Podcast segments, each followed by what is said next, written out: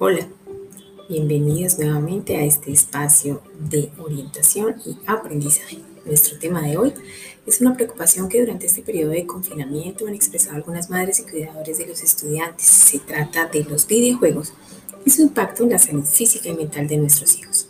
Pues bien, estimadas familias, les cuento que desde el 2018 el desorden del juego es una enfermedad reconocida por la, por la Organización Mundial de la Salud.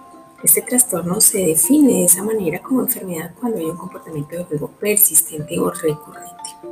Muchas madres y padres me preguntan, pero Ángela, ¿yo cómo me doy cuenta que esto se está volviendo un problema para mi hijo? Pues aquí van algunos signos a los cuales hay que estar alerta. Primero, cuando el menor pierde control sobre el tiempo que le está dedicando y lo vuelve una prioridad sobre otros intereses o actividades diarias.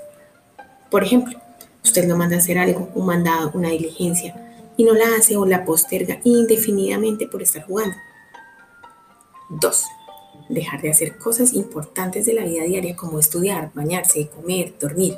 Muchas madres, por ejemplo, me dicen, tengo que llamarlo varias veces para, para que venga a comer cuando ya la comida está servida y todos vamos a empezar a comer y me responde que cuando termine el juego, que ya va, que un ratico más, que cuando se termine la partida, la comida se enfría, todos comemos y él no aparece.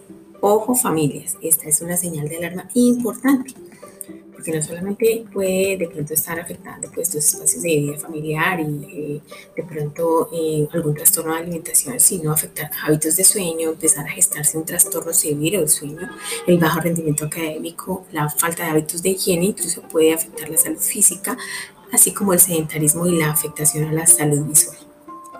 3. Se vuelven irritables cuando usted le quita el dispositivo de juego o le controla el tiempo. Incluso pueden llegar a ponerse agresivos, groseros o hasta violentos. 4. El aislamiento. Esta es otra señal de alarma importante. Los adolescentes para quienes el juego está, se está convirtiendo en un problema prefieren jugar a establecer vínculos o relaciones sociales, a conversar en familia, a estar con amigos.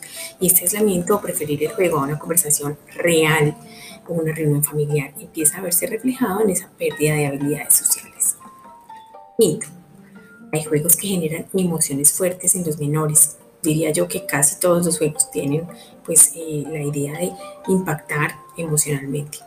Eh, pero hay unos que son especialmente dañinos y nocivos, que son los que tienen contenido violento por las historias que recrean, los gráficos, el sonido, la trama. Son en general en ambientes de guerra que incluyen armas y la necesidad de eliminar el enemigo para poder obtener puntos o pasar de nivel, lo cual influye en el comportamiento del menor, ocasionando ansiedad, mal genio, respuestas agresivas y en algunos casos ideas violentas. Pues bien, estimadas familias, hasta aquí el episodio de hoy. Los invito a conversar con eh, sobrinos, nietos, hijos, primos y los miembros de toda la familia acerca de este tema, a prestar atención a estas señales y a poner límites de tiempo para este tipo de entretenimiento. Hasta la próxima.